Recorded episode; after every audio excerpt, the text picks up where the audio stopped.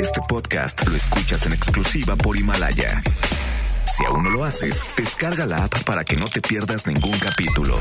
Himalaya.com. Este programa cuenta con interpretación simultánea en lengua de señas mexicana a través de mbsnoticias.com y gracias a traducción, interpretación y accesibilidad en ya terminó la edición 39 de la FILIG, la Feria, Infantil la Feria Internacional de Libro Infantil y Juvenil. ¿Cómo les fue tras haber cambiado de sede y una serie de modificaciones más? Vamos a platicar sobre esto más adelante. Lo que importa está allá, lo que importa está en los libros, lo que importa está en las personas que están detrás de los libros, los ilustradores que pasaron horas y horas imaginando la historia y cómo interpretarla con arte.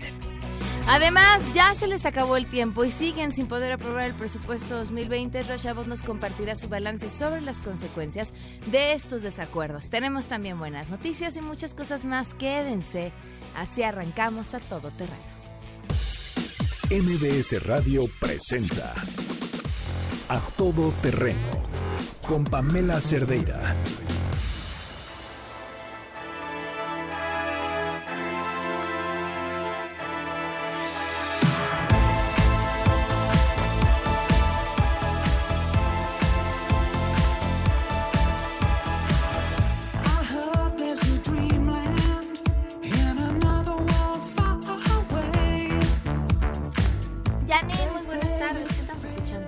Hola Pam, muy buenas tardes. Estamos escuchando a Pecho Boys. Ay, bueno. Se llama Dreamland.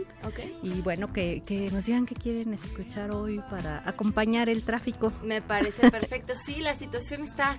Yo llegué así, ahora sí que literal, sudando la gota gorda, este benditos scooters que bien corren. Ok. Este, y, y, mucha de la gente está así hoy porque, bueno, pues aunque ya nos habían avisado del desfile el día de hoy, pues no esperábamos tantas calles cerradas. Así es. O no así o no a ciertas horas. Exacto, así es. Así es que pues mucha paciencia. Muy bien, y musiquita para relajarse. Música, que, quiera, que nos digan qué quieren escuchar. Perfecto. Gracias. Janine MB. Gracias, Janine. Gracias.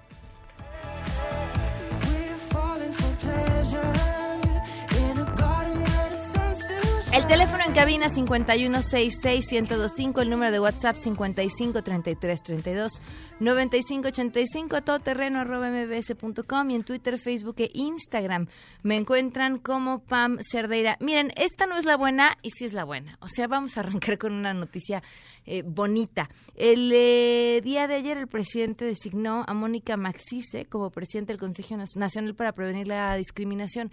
Y les digo, es no, no era necesariamente la buena noticia, pero es una buena noticia. Mónica es una mujer sumamente preparada, perfectamente capaz para el puesto y que este tipo de personas, en especial este tipo de mujeres, estén al frente del Consejo es una buena noticia para todas las personas. Así que con la información, Nora Buse, te escuchamos. Nora, muy buenas tardes. Pamela, te saludo con gusto y de la misma forma al auditorio. Y como bien lo comentas, Mónica Maxis Duay rindió protesta como nueva presidenta del Consejo Nacional para Prevenir la Discriminación y expresó que su proyecto de vida y profesional está totalmente alineado con la cuarta transformación en el combate a la desigualdad acompañada por la secretaria de Gobernación, Olga Sánchez Cordero, el subsecretario Alejandro Encinas Rodríguez y Alejandra Jaspasiuk, presidenta saliente, destacó que por primera vez en la historia de México, un presidente de la República, es decir, Andrés Manuel López Obrador, reconoció el problema del racismo y la discriminación en el país.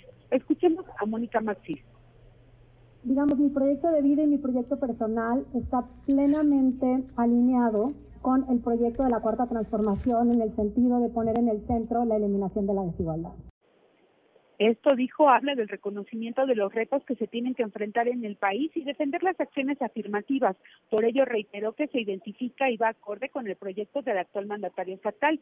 Por su parte, la secretaria de Gobernación, Sánchez Cordero, previo a tomarle protesta, reconoce que la sociedad mexicana es profundamente discriminatoria y por ello uno de los grandes retos a los que habrá de enfrentarse Maxim White será el de garantizar el ejercicio de los derechos de toda la población. Escuchemos a la secretaria de Gobernación, Olga Sánchez Cordero.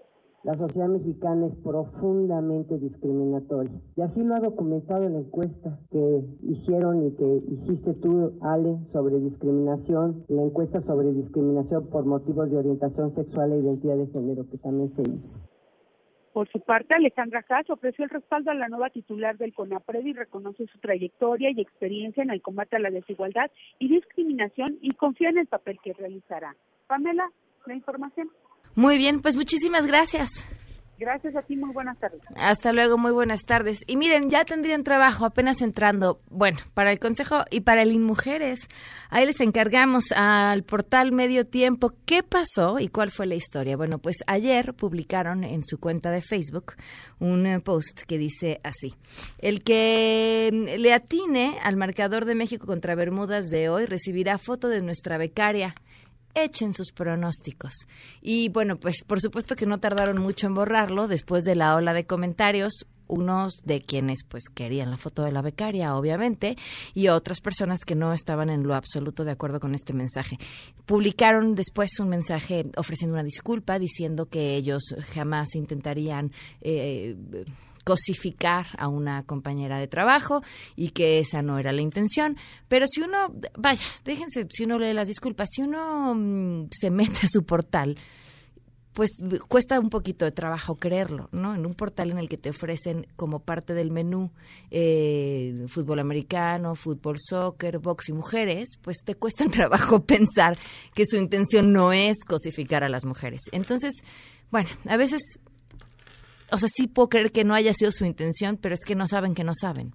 Y ahí es el trabajo que justamente el Mujeres y que el Consejo también podrían hacer para pues sentarlos y enseñarles por qué está mal, porque una foto, porque la foto de la becaria no les pertenece a ellos y porque ellos no tienen derecho a regalarla como si se tratara de un premio y también seguramente conocer a su audiencia porque estoy segura que habrá muchas o pocas, pero suficientes mujeres en su audiencia a quienes la foto de la becaria no les parezca un premio por recibir, eh, por atinarle a un marcador de un juego. Dijo, entre muchas otras cosas, mal, mal, mal, mal, mal, pero insisto, uno ve el portal y es el ADN del portal y es lamentablemente el ADN de muchos espacios deportivos, donde creen que a las mujeres no nos interesan los deportes y, que a los hombres que sí, que además creen que son la mayoría, supongo los imaginan eh, este, heterosexuales y con el cerebro de Homero Simpson, que cuando ven una mujer guapa dicen, ¡ay! Y no pueden pensar en absolutamente nada más. ¿Me regalaron un pañuelo verde? Me siento emocionada. Tenemos buenas noticias.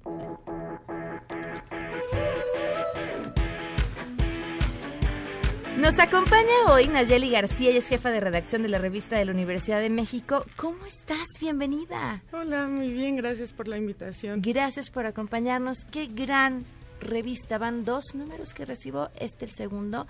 Y, y es, ay, es ¿cómo decir, cómo describirlo? Es una experiencia fascinante, desde el papel que utilizan, pero el contenido, pero sus textos, la calidad, las plumas, eh, los temas que están planteando, y eso me hace creer en muchas cosas. De entrada, en que le siguen apostando a las revistas. Bienvenida. Muchísimas gracias por la invitación y gracias por ser una lectora entusiasta y por, por respetar nuestro trabajo y por ayudarnos a compartirlo. La revista de la Universidad de México eh, el, próximo año va a cumplir 90 años de estar activa. Es de los primeros órganos de comunicación impresa de la Universidad Nacional Autónoma de México. Y desde hace dos años está atravesando por un nuevo periodo, una nueva época bajo la batuta de Guadalupe Nettel, que es esta narradora mexicana maravillosa. claro, claro, claro. Que no lo digo porque sea mi jefa, ya eh, es autora de novelas y de cuentos y siempre ha tenido interés en el mundo editorial.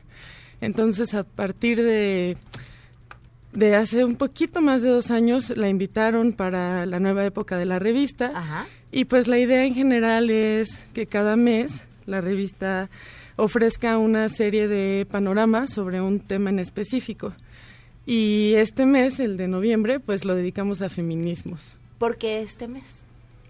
Em, se juntaron varias cosas. En primer lugar, pues noviembre es el mes estelar siempre para, para la publicación y para muchas editoriales, porque es el mes en el que se celebra la Feria Internacional del Libro en Guadalajara, ¿no?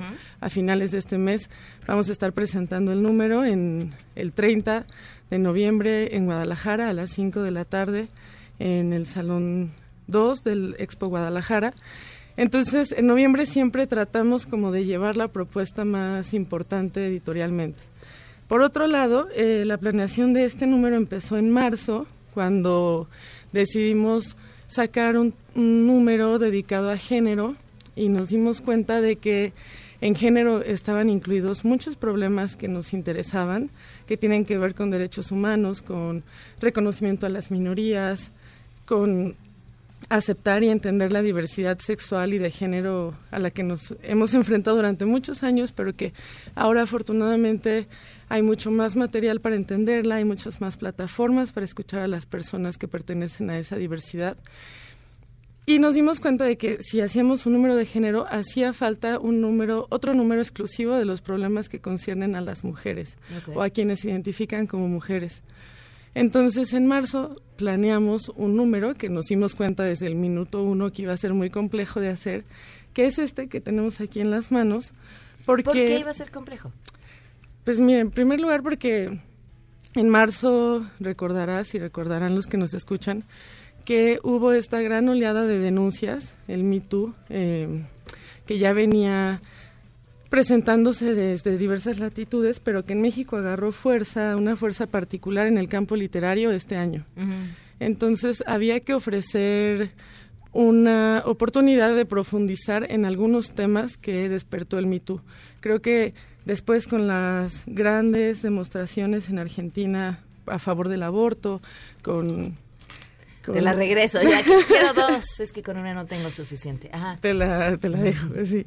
Eh, consideramos que iba a ser importante tomar el tema con mucho cuidado. Hay muchas voces ahorita en el aire, hay muchas plataformas, hay muchos textos que se leen y se releen, opiniones encontradas en Twitter, y queríamos ofrecer un panorama en donde pudieran estar incluidas la mayor cantidad de mujeres. Entonces, la apuesta era juntar, en primer lugar, a dos generaciones, a una generación de escritoras jóvenes latinoamericanas, Claudia Piñeiro, Jasmina Barrera, Yasnaya Elena Gil Aguilar, Angélica Freitas, em, también compañeras de España, Cristina Morales, Laura Freixas, conjuntarlas a todas ellas con una generación que podría ser la de nuestras madres o nuestras abuelas, que está representada por teóricas que llevan haciendo muchos años de trabajo, que les tocó nacer y crecer en otra realidad para las mujeres y a las cuales les debemos mucho la presencia, o sea, que dos mujeres estemos platicando en el radio es herencia de todas esas luchas. Entonces queríamos incluir estas nuevas perspectivas y también algunos textos teóricos de manera, o sea, selecciones como Rita Segato, Francesca Gargalo y Silvia Federici. ¿En dónde se puede adquirir la revista? En las tiendas UNAM, en la librería Educal, en el Fondo de Cultura Económica y en Sanborns. Ok. Y está disponible completita, gratis, en, Internet. ¿En serio? Sí. ¿Cuál es la dirección para obtenerla en Internet? www.revistadelauniversidad.mx. De verdad, no, no se lo pierdan, es un excelente trabajo. De, qué, qué gusto da cuando te llega a las manos un trabajo tan bien hecho, tan bien cuidado, insisto, hasta el papel, o sea, no se queden con la versión en línea, que el contenido es valiosísimo, eh, lo más valioso todavía, pero pero la calidad, los colores, el cómo es, es un objeto hermoso. Muchísimas felicidades de verdad por, este trabajo. Qué bueno que hiciste hincapié de nuevo en la materialidad de la revista porque eh, la directora de arte, Carolina Magis, hizo un esfuerzo muy importante de incluir todas las ilustraciones, excepto una fotografía, fueron hechas y trabajadas por mujeres. Okay. Y hay una propuesta muy bonita en la sección de arte, que es un trabajo hecho a cuatro manos por Lidia Hamann y Kaj Osteroth, que son dos artistas alemanas, artistas plásticas, hicieron una serie de cuadros que eh, rinden homenaje a otras mujeres artistas. Entonces también la propuesta plástica, la portada de Sonia Pulido, que es una artista española, eh, las portadillas que son de Melanie Cervantes, todo está cuidado eh, y elaborado por mujeres. Dijiste, eh, bien sabíamos cuando iniciamos con esta idea que nos iba a costar muchísimo trabajo, eh, el trabajo se ve, se ve perfectamente bien. Muchísimas gracias. Muchas gracias. Gracias por acompañarnos. Y bueno, cada mes la pueden buscar, ¿verdad? Sí, cada mes, el primero del mes, estamos en librerías y sale en línea. Perfecto. Y no olviden ver, vernos en Guadalajara este 30 de noviembre a las 5 de la tarde en la Feria del Libro. Muy bien, muchas gracias. Gracias. Vamos a una pausa y volvemos. Regresamos a todo terreno. Este podcast lo escuchas en exclusiva por Himalaya. A todo terreno con Pamela Cerdeira. Continuamos. Dear jealousy, you know every part of me, hiding where no one can see. I want you to leave. Continuamos a todo terreno. Oigan, ¿les gusta correr? Yo cuando empecé a correr pensé que jamás lograría mantener el hábito. Al principio es muy difícil. Bien dicen que lo más difícil es ponerse los tenis y después lo logras hacer. Y ahora les cuento que además a quienes corren van a encontrar una recompensa a su esfuerzo que está increíble. Suzuki está organizando la Suzuki Race, que es una carrera distinta porque es una carrera de velocidad. Se va a correr una milla, o sea, 1.6 kilómetros, y aquí quien vence el reloj es quien gana. Hay categorías para todas las personas, niños, niñas, adultos, hombres, mujeres, todos pueden participar. Los corredores más rápidos van a ganar increíbles premios en efectivo por categoría y se pueden registrar en www.hubsports.mx o en el Facebook oficial de Suzuki Autos México. No falten, de verdad Suzuki tiene grandes sorpresas para todos. La cita es el 24 de noviembre, o sea, ya este fin de semana. 8 de la mañana en Paseo de la Reforma. Aprovechen todavía para inscribirse. Hub Sports MX o Suzuki Autos México. Suzuki Race corre más rápido que nadie. Suzuki Way of Life. Tenemos. Ya está con nosotros Ezra Chabot. Ezra, ¿cómo estás? Muy buenas tardes. Qué gusto escucharte, Ezra. Hola, Pamela, ¿cómo estás? Buenas tardes, buenas tardes al auditorio. Bueno, pues sí, estamos ahí metidos otra vez en el problema del llamado presupuesto de egresos para 2020, un problema que tiene que ver fundamentalmente con la incapacidad, imposibilidad, dirían algunos, por parte de Morena de ponerse de acuerdo, no con la oposición, no la necesitan, tienen una mayoría absoluta, pero de calle no necesitarían nada, simplemente levantan el dedo y con ello tendrían aprobado el presupuesto como lo plantea el propio presidente, que les mandó la orden de que por favor no le movieran nada porque así es como lo quería, con las transferencias de recursos básicamente mm, para apoyar los programas sociales, los programas que pues tienen ahí ciertos cuestionamientos por la ausencia de padrones, pero bueno, se trata de jalar recursos de otras áreas hacia esos programas sociales que para el presidente son prioritarios. Y bueno, pues resulta que no, que no se puede, no solamente por la presión de estos grupos campesinos o representantes más bien de campesinos que tienen ahí tomado San Lázaro, que tienen tomado San Lázaro y que han presionado una y otra vez, hay algunos como Antorcha Campesina que lo hacían comúnmente, pero hay otros que son pues básicamente ligados a Morena, incluso pues ahí hay diputados de Morena que estarían apoyando directamente a estos grupos porque son parte de él, son parte de este conglomerado que Morena pues construyó como parte de esta alianza en donde ahora pues vienen a cobrar precisamente el apoyo político dado en las elecciones y en todo este año de gobierno por parte de López Obrador y que les vienen a decir pues que ahora no, que no les van a dar el dinero a los representantes, que en todo caso pues van a ver los mecanismos para entregar los recursos directamente a los campesinos, quién sabe cómo se hace eso, pero bueno, pues no importa, de todas maneras, ahí está esta guerra desatada dentro de Morena entre distintos grupos, distintos bloques que simplemente no le permiten aprobar el presupuesto, ya tuvieron que parar el reloj legislativo, ya lo dejaron ahí detenido y ahora resulta que hasta el viernes, ni siquiera mañana, el viernes será el día en donde tendrán que decidir.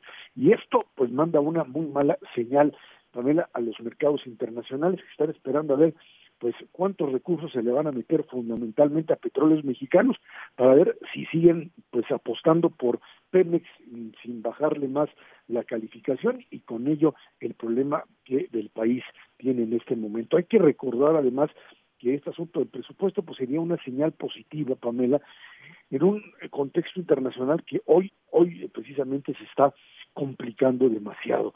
Eh, los norteamericanos pues desataron ya desde ayer una guerra prácticamente con China. El Senado norteamericano aprobó una ley condenando e imponiendo sanciones a China por el tema de las manifestaciones en Hong Kong o de lo que sería el derecho de los manifestantes en Hong Kong, lo que ha, ha traído consigo una respuesta por parte de los chinos en el sentido de que habría también represalias.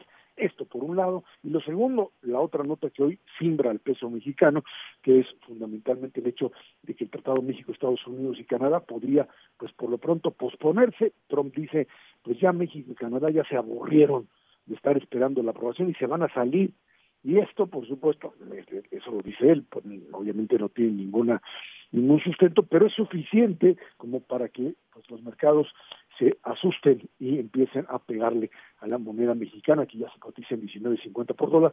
Esto es parte de un cóctel explosivo en donde si tú le sumas presupuesto más contexto internacional, Trump y lo que puede ser la propia campaña, pues no es precisamente un escenario muy favorable para nuestro país, Pamela. Ay, es ahora sí no me dio gusto hablar contigo. ¿eh? bueno, no, no mates al mensajero. así es como están las cosas, la verdad está bastante complicado el día de hoy estar ahí en, el escenario internacional. Veremos qué es lo que sucede. Eh, en este momento, además, que podría yo adelantar, yo creo que es una nota que va a dar también mucha vuelta al mundo, está eh, en este momento testificando ahí ante eh, la Cámara de, Representantes de Estados Unidos el señor Sondland, el señor que pues simplemente dice abiertamente el embajador de los Estados Unidos ante la Unión Europea y que dice claramente pues sí que el señor Trump le pidió intervenir directamente con Ucrania para que a cambio de que pues le soltara pues eh, el dinero que requería pues tendrían que ensuciar al señor Biden lo dice claramente y esto también complica lo que pues puede ser una negociación sobre el TEMEC por supuesto los demócratas no están muy dispuestos ahorita a darle absolutamente nada a los republicanos y nosotros metidos ahí en medio en estos escándalos de la política norteamericana. No, el panorama, perdón, no está bueno, podría hablar de otras cosas bonitas, pero no las encuentro el día de hoy. en el filo, mordiéndonos las uñas siempre. Esra, muchísimas gracias. Gracias a ti, buenas tardes. Buenas tardes. Bueno, en el fondo sí me da gusto hablar con él, aunque las noticias o la perspectiva no sea del todo buena. Vamos a una pausa y continuamos a todo terreno. Regresamos a todo terreno. Este podcast lo escuchas en exclusiva por Himalaya. A todo terreno con Pamela Cerdeira. Continuamos.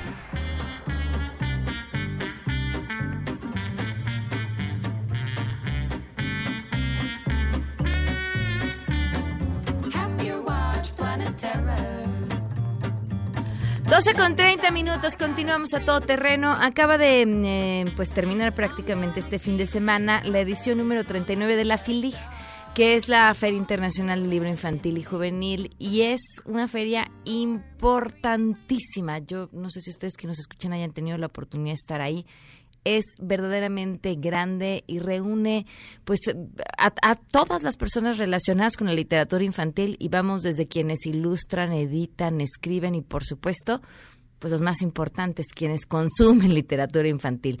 Eh, es, es, la fiesta de la literatura infantil por excelencia. Y, bueno, ha, terminado esta edición y le agradezco enormemente a Marilina Borona, ella es directora general de publicaciones de la Secretaría de Cultura de la Ciudad de México. Gracias por acompañarnos. Muy buenas tardes. Eh, buenas tardes, Pamela. Eh, gracias a Todo Terreno, aquí desde luego por este espacio. Soy Marilina Barona y sí, eh, estamos muy, muy contentos, sumamente satisfechos por el resultado de la Feria del Libro Infantil y Juvenil, emisión 39 estamos de júbilo. Fueron, se tomaron una serie de decisiones que fueron cuestionadas, Marilina, como por ejemplo el cambio de sede. ¿A qué se debió? El cambio de sede se debió, en primer término, a que el anterior eh, gobierno federal, la anterior administración federal, privatizó ese espacio, si, si recuerdan, y el, la renta del espacio es sumamente, sumamente cara. recuerda que la feria son 11 días, pero además el montaje de la feria se lleva casi un mes. es, un, es un montaje muy cuidado, muy preciso. Entonces, la renta se vuelve exorbitante, la renta del espacio, y nos hubiera impedido tener, tener otro tipo de actividades. Y además, el Senarte es un espacio muy bello, es, es un parque, es una especie de Chapultepec, que realmente se pudo aprovechar esta vez de, de la mejor manera, ¿no? Era, eh, además era la idea de volver a casa para la feliz. ¿Cuántos, cuántos visitantes se tuvieron en esta edición? Mira, tuvimos eh, en un conteo bastante, bastante preciso, eh, 230.300 personas. Eh, un conteo que, eh, más allá de todo, yo a lo mejor en broma digo que no pasó por la vulcanizadora, no fue inflado, es, es un conteo bastante real, pero además debo subrayar dos cosas. Una, que a esto hay que agregar que tuvimos dos emisiones este año, porque tuvimos la Ciudad de México, pero también tuvimos una feria en Mérida, y ahí tuvimos poco más de 30 mil personas de, visitantes. Entonces hay que sumar a lo que tuvimos en, el Centro de las Artes en la Ciudad de México, a los visitantes que tuvimos esta vez en Mérida. La idea de la, de la FILIC, la propuesta de la FILIC a partir de la emisión 39 es descentralizarla. La FILIC no es solo patrimonio no, o no es solo para quienes viven en la Ciudad de México, quienes vivimos en la Ciudad de México, sino es para todo el país. Entonces, la, la idea incluso, el compromiso hacia adelante, el compromiso ya eh, eh, incluso manifestado por, por Paco Ignacio Taibo, es que el año que entra nos vamos al norte, al centro y al sureste, ¿no? seguiríamos en Mérida nuevamente. ¿Cuántos, eh, ¿Cuánto más barato salió esta mm, feria que la del año pasado? Mira, algo muy importante que debo decir, porque eh, ha estado habiendo mucho, eh, bueno, con respecto a, la, si me permites regresar un poco al tema del, de la gente, la cantidad de, personas que fueron, si no te importa. Por favor. Eh, algo que quiero subrayar con relación al año pasado, incluso eh, retomando la encuesta de salida que levantaron en la FILIC 38, ellos, ellos mismos reportaron que el 46% de los asistentes a la FILIC eh, 38 fueron por los conciertos, sobre todo por el concierto de 31 minutos. Nosotros, desde luego que estamos de acuerdo en que se hagan conciertos, pero no en sí es el sentido esencial de una feria de libro. Para nosotros una feria de libro es un puente entre los libros y los lectores, los lectores actuales y los lectores potenciales, ¿no? Claro, ahora, ¿los números entonces? Eh, eso, eh, ahorita nosotros te puedo decir que como no tuvimos ningún concierto, ah, los números de, de sí, de la, de, no, no, no, de, de cuántas personas, eh, cuántas personas fueron a la edición anterior. Eh, ellos reportan creo que alrededor como de 400 mil, algo así. ¿Y el, y el costo? Pero te digo, el 46% dicen que fueron a un concierto.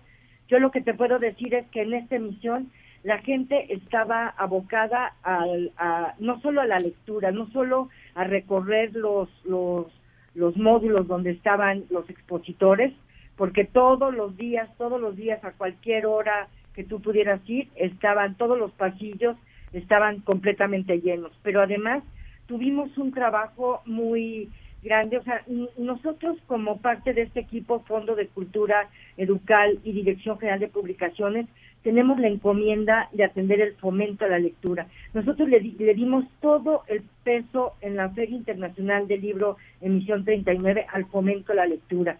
Estaba, tuvimos muchísimas actividades de cuentacuentos, de narradores, que de titiriteros y demás, pero basados en libros que no solo era eh, muchos eh, escenarios, había en, las áreas verdes y demás, sino simplemente pasaban cuentacuentos y veía un grupo de cinco o diez personas, se acercaba y les contaba, les, les hacía una lectura en voz alta y les decía, este libro del que les estoy leyendo lo están vendiendo en el módulo fulanito, ¿no? Para que la gente supiera y tuviera mayor acercamiento a la lectura. Eso fue constante, constante, constante. Nosotros todo el tiempo estábamos haciendo referencia al libro y la lectura. Hicimos juegos de rol en donde se atendieron a más de cinco mil, seis mil personas, todo esto documentado, y esos juegos de rol hacen referencia a libros, a Canek, a Robin Hood, a, diferentes libros para que la gente se acerque a la lectura. Los titiriteros hicieron funciones para que se acerquen a la lectura. Tuvimos apoyo, por ejemplo, de, de un de un este un camión que lleva la Secretaría de, Cultura y Turismo del Estado de Morelos, estuvo ahí presente con cuentacuentos en funciones diarias prácticamente permanentes desde la mañana hasta las seis de la tarde y, todo este trabajo de cuentacuentos eh, era dirigido a todo el público y era nuevamente para acercarse al libro y la lectura. Hay quien dice en redes sociales ahora y me sorprende que no, que esta vez no hubo bebeteca. Pues a lo mejor lo que no hubo bebeteca con ese nombre, pero nosotros pusimos una sala de lectura de primera infancia y la sala de lectura de primera infancia fue una de las actividades más exitosas porque incluso logramos logramos tener en la sala de lectura de primera infancia a una persona que es especialista en, en, literatura infantil y en lectura de primera infancia eh, y hubo ahí hubo más de 200 actividades eh, y un trabajo muy muy delicado muy especializado las personas que llevaron la sala de lectura de primera infancia tienen muchos años de especialidad y las editoriales nos donaron materiales que teníamos en la sala de lectura, que incluso estaba dividida de cero a, a un año, desde, digamos, de un mes, o sea, de recién nacidos a un año y luego de, de un año a, a, cuatro o cinco años. O sea, la sala de lectura estuvo, de primera infancia estuvo atendida, estuvo con atención permanente todos los días e incluso hicieron actividades fuera de la sala de lectura también. ¿no? ¿Qué, qué pasó con los programas educativos? Eh, los programas educativos se refieren a las jornadas de profesionales. Ajá. Por ejemplo, tuvimos el seminario de fomento a la lectura. El seminario de fomento a la lectura tuvo eh, 500 inscritos, o sea, participaron 500 personas. De esas 500 personas, todos inscritos, todos llevaron diploma y demás, eh, esas, de esas personas, ese seminario duró tres días y como muchos de ellos eh, trabajan, son voluntarios, voluntarias de salas de lectura, eh, que vienen, por ejemplo, estaban de Baja California Sur, de Michoacán, de Coahuila, de Baja California, de Sonora y demás, ellos eh, al salir del seminario y además motivados, felices, porque además ellos hacen ese trabajo en el país, ellos se sumaron. Así que aparte de las actividades que nosotros podemos tener contabilizadas, mil, eh, dos mil actividades de cuentacuentos, estas ni siquiera las tenemos contabilizadas porque ellos se pusieron a hacer lo que siempre hacen. Ellos fueron, compraron sus libros y demás, se sentaron en los jardines y empezaron a trabajar como este perdón que está increíble ese programa te lo te pregunto sobre los programas educativos porque la Filige era famosa por la cantidad de cursos y talleres que se impartían no solamente este se, se redujeron por espacio o por lo que fuera o contaron con el mismo tipo de capacitación? No se redujo ninguno. Hubo, hubo actividades de profesionales, eh, hubo seminarios de profesionales, aparte del seminario de, fomento a la lectura, hubo eh, para ilustradores, hubo para, narrado, para narradores, hubo novela gráfica y, este, y escritura. O sea, hubo todos los, los las actividades de profesionales que suele haber todos los años, volvieron este año. Ahora, eh, ahí, por ejemplo, en el de editores, entre otros, tuvimos a Divinsky, que es eh, el editor de Mafalda. Él contó, y además de él estaba, em, eh, bueno, además de Divinsky, o sea, estaban editores muy profesionales que estuvieron hablando de su experiencia a, a lo largo del tiempo en su trabajo eh, en su trabajo de, editores, ¿no? Marilina, eh, me, decías al principio, el, el, compromiso es que no se quede aquí, sino que pueda irse a otros lugares. ¿Qué va a pasar el próximo año? El próximo año vamos a tener, o sea, eh, el próximo año vamos a tener por lo menos tres ferias, una en el norte, una en el centro y una en el sur. El norte aún no se termina de precisar, es probable que sea en en Torreón, con la ventaja de que ahí confluyen dos entidades federativas y además a principio de año, porque nosotros hemos estado recorriendo el país desde el primero de diciembre, hemos estado haciendo fomento a la lectura en todo el país y en Torreón fue uno de los primeros lugares donde el Librobús tuvo un éxito enorme. Eh, me, tocó constatar que el Librobús llegaba a la, abría su, su puerta, digamos, se, se, se abría a las eh, 11 de la mañana y a las 11 de la mañana ya había cola para, para comprar y el librobús cerraba en la noche y la gente no lo dejaba cerrar porque eran las 10 de la noche y la gente seguía comprando libros. Te puedo decir que incluso tuvo problemas, en ese caso en Torreón, porque yo estuve ahí, de, de, del Internet y cuando la gente llegaba al librobús a comprar y decían, bueno, es que eh, no le podemos cobrar por tarjeta porque el internet está muy bajo, la gente salía corriendo, iba al cajero, cambiaba su dinero y regresaba por los libros. O sea, el éxito y, la, y el interés de, de la gente de esa zona por los libros fue manifiesto, fue enorme, ¿no? Tuvimos incluso ahora en, en, la, en la feria, y eso fue muy, muy emotivo, una, una eh, promotora de la lectura. Fíjate, una, una cosa que abrimos ahora, y, ella fue un ejemplo, es que niños y niñas presentaron libros. Niños y niñas vinieron a, de diferentes lugares de la República, entre ellos de Coahuila, a decirle a otros niños, mira, yo leo y estos son los libros que me gusta leer ¿Y por qué me buscan por esto? Entonces eran niños y niñas hablándole a jóvenes, hablándoles a otros niños de sus experiencias lectoras. Marilina, te, tengo que cortar un poco por el tiempo, pero bueno, este nada más para cerrar. Entonces, el próximo año la idea es que sean tres ferias. Así es, así es. ¿Con el presupuesto con el que se hizo esta o con más presupuesto? o con el, Mira, con el presupuesto necesario. Yo te puedo decir que a nosotros no nos hizo falta un solo peso no escatimamos, por ejemplo, quien haya ido a la feria, digo, perdón que hable de un tema eh, tan rudo, por decirlo así, pero quien haya ido a la feria pudo haber constatado que los baños, no, no tuvimos baños VIP, pero tampoco tuvimos baños de los de los más baratos, por decirlo así. Tuvimos unos baños término medio para que todo mundo eh, se sintiera bien atendido. No escatimamos un solo centavo en el tema de protección civil. La, tuvimos un, un, pequeño contratiempo con un arco que por, suerte no pasó a mayores, eh, pero el reporte final de protección civil y de, y de seguridad es saldo blanco. No hubo una sola pérdida en 11 días con la cantidad de personas que te estoy diciendo, no hubo un solo reporte de, de, daño. De algún incidente. Marilina, te, agradezco enormemente que nos hayas tomado la llamada y seguimos Muchísimas gracias. Gracias, muy buenas tardes. Nos acompaña vía telefónica Carola Díaz, ella es promotora de la lectura, tiene un punto de vista sobre lo que sucedió justamente en esta feria. Eh, Carola, te agradezco muchísimo que nos tomes la llamada y me gustaría conocer tu opinión. Hola, ¿qué tal? Buenas tardes. Muchísimas gracias por la por la llamada. Pues mira, puedo hablar como una eh, visitante regular de la feria desde hace tal vez 25 años, eh, un poquito más, eh, de, y participante desde muchos lugares distintos que me ha tocado, ¿no? En esta FILIC, desde espectadora y compradora y público hasta mamá, ¿no? De, llevar a, a mis hijas, de guiar visitas, de participar de repente en algunas cosas en el seminario, de dar algún taller, en fin, he vivido durante bastante tiempo la feria de maneras em, diferentes y bueno, desde ahí hablo, ¿no? Desde ahí puedo, puedo comentar un poco lo que miré este año.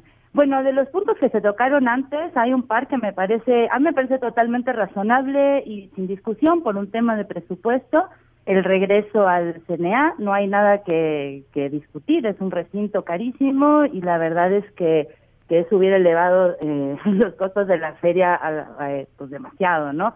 Estoy como bien ahí.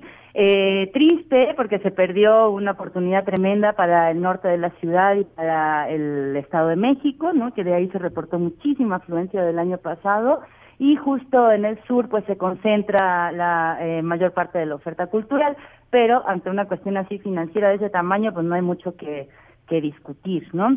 Bueno, a ver, eh, la feria, la feria este año eh, me pareció eh, una feria caminable, una feria grande, pero pero caminable, era era posible en, en jornadas algo extenuantes según tu condición, pero eh, digamos el espacio lo permitió, no estuvo apretado, etcétera, la disposición física me parece que eh, hubo una serie de problemas que se pueden explicar de maneras diferentes, ¿no? Para empezar, bueno, hubo un monumental problema de organización en términos de que la, la, la logística, el, el, los colibríes, etcétera, eh, había una confusión importante a la hora de, de guiar, a la hora de saber qué estaba pasando, qué no estaba pasando, cosas de repente básicas eh, no estaban nada coordinadas, pero bueno, yo me acuerdo que el primer año que se hizo en el Bicentenario también fue así, ¿verdad? Es una cosa que me parece que tiene que ver con un cambio total de, de, régimen, de personas, de circuitos y etcétera, ¿no? Pero fue bastante complicado ubicarse, el tema señalización dejó bastante que desear, pero bueno, ahí vamos, ¿no? Ya estamos adentro. Eh, me parece que hubo, hay, hubo una, una cuestión general, o sea, como empezando de lo grande a lo pequeño en este eh, análisis rapidísimo, que tuvo un poco que ver con el rumbo, ¿no? Con el rumbo de la feria, con los contenidos. Cuando uno le va siguiendo la pista, año con, es decir, si llega alguien eh, por primera vez a la feria, pues es una feria magnífica, es una feria enorme, es una feria llena de cosas, con cuestiones pasando todo el tiempo, eh, y eso no, no se puede negar. Pero si se le ha seguido un poco el hilo a la feria durante bastantes años, pues ya se puede hilar un poco más fino y ver que había cosas que pudieron haberse eh, cuidado mucho más, como por ejemplo la cuestión de, la, de, los contenidos directamente, no es tanto qué cantidades de talleres hubo, si se cumplió con la jornada tal o con la otra, sino qué había ido pasando, cómo se habían ido refinando y, estructurando esos contenidos de manera de ser cada vez más innovadores, cada vez más pertinentes y cada vez más focalizados en las necesidades de los públicos específicos, ¿no? Que es cosa que se ha ido construyendo también a lo largo de los últimos que 10, 10 años por ahí de la de la feria, ¿no? Hubo una cuestión de innovación que, que se veía año con año, que este año no no se miró más que en dos cosas que quiero comentar como como hay cosas que aciertos que me parecieron me interesaron mucho. Estuve también en la de Mérida y eh, hay dos cosas. Una, eh, que ya se comentó, el tema de haber, eh, digamos, transitado de la biblioteca a esta sala de lectura para la primera infancia, yo lo he visto también como un acierto impresionante. Tomó un lugar mucho menos, tal vez, visible, ¿no? Pero un lugar de muchísima mayor atención al vínculo. Es decir, eh, las bibliotecas se abrieron paso en la feria, eh, y me consta, ¿no? A codazos hace algunos años y lograron muy rápidamente hacerse un espacio privilegiado y fueron sitios muy queridos, muy socorridos y que le dieron de verdad un, una, un lugar a, la primera infancia increíble, ¿no? Que no lo había tenido antes y una visibilidad al tema de los espacios de lectura para la primera infancia. Todo esto que estuvo en gran parte mirado por, por Eva Hanovich en años anteriores, eh, abrió también camino a, eh, a mí a lo que a mí me parece una como una evolución de la propuesta, es decir, dejaron de estar como a la, a la, a la vista, al paso, y eso también es un costo que hay que evaluar, pero lo que eh, sucedió en esos dos espacios que estaban más guardaditos, que estaban más en un lugar eh, no en el centro del bullicio, digamos, lo que sucedió ahí adentro a mí me parece que fue inédito, ¿verdad? Que fue como de una calidad y de una diversidad y de una profundidad que eh, yo celebré muchísimo presenciar lo que lo que pasó ahí con las familias, ¿no? Eso por un lado. Ajá, tengo que irme a una pausa. Eh, eh, no, es una pena tenerte que cortar así, pero si pudieras, en, en, resumidas cuentas, ¿cómo calificarías esta feria?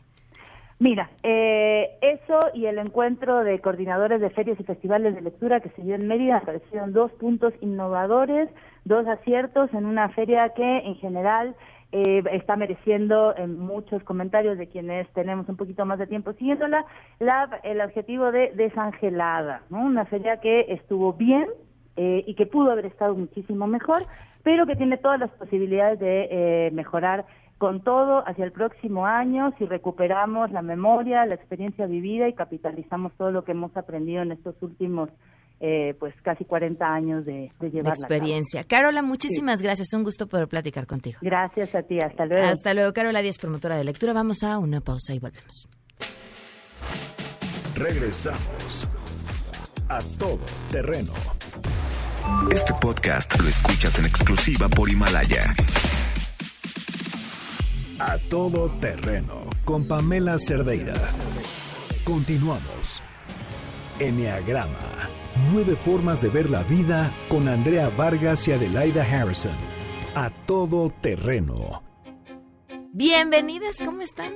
Muy bien, muy contentas, como siempre, de estar aquí. Ya te extrañábamos. Ah, yo también ya las extrañaba, sobre todo porque estoy con dos personalidades al pendiente y no sé cómo van a resolver sus vidas. Hemos estado platicando a lo largo de las últimas semanas, personalidad por personalidad, más o menos de tres en tres, eh, cómo se boicotean.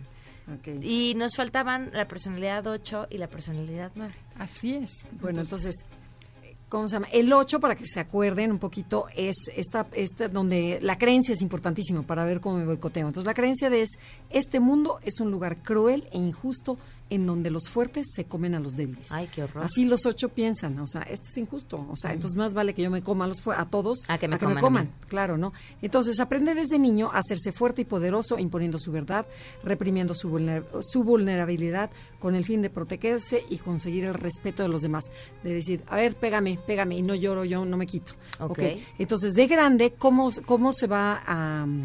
A boicotear. A boicotear el Fíjate éxito. que una de las cosas, co como niega sus miedos, su, su, vulnerabilidad, su debilidad, se aleja de la gente que lo quiere o, o, lo alejan porque como yo soy fuerte y tienes que ser fuerte y le exijo a todos que sean fuertes alrededor de mí, eso hace que la gente se sienta que no los pela, como que puede ser abusivo uh -huh. y entonces obviamente no lo empoderan o no lo suben de puesto, etcétera.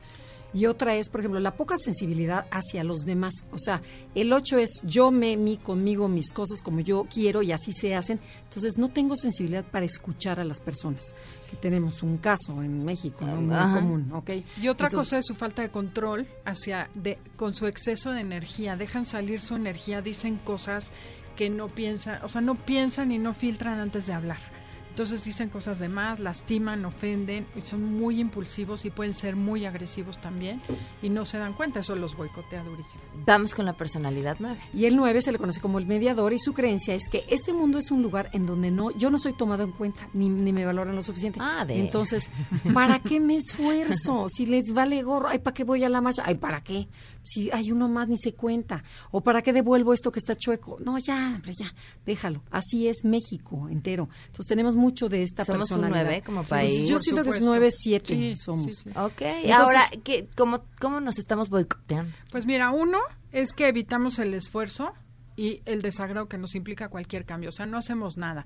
No me está gustando lo que hace el delegado y no voy y reclamo. El senador hizo una cosa, hace una propuesta y no le mando una carta para decir a mí no me gusta o no busco representatividad en la empresa. Todo lo dejo pasar. Okay. Total que lo haga otro. Y otra es su indecisión, su falta de postura y pereza por desarrollar su potencial. Es lo mismo, o sea, ese ¿para qué? Ay, Entonces, me voy quedando, quedando y me van pisando. Otra cosa importante, siente que no vale y que no merece algo mejor. Por eso creo que México es así. No nos damos cuenta que podríamos tener un país mejor desde recoger la basura, pero tú puedes hacer un cambio en tu vida a través de involucrarte en tu colonia, con tus vecinos, con, con todo lo que hay alrededor. En tu empresa igual.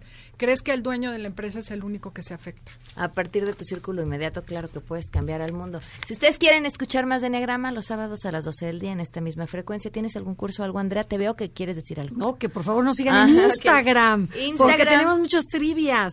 Enneagrama Conócete. Igualmente en Facebook. Contéstenlas, están muy divertidas. Muy bien, muchas gracias. Se quedan en mesa para todos. MBS Radio presentó A Todo Terreno con Pamela Cerdeira, donde la noticia eres tú. Este podcast lo escuchas en exclusiva por Himalaya.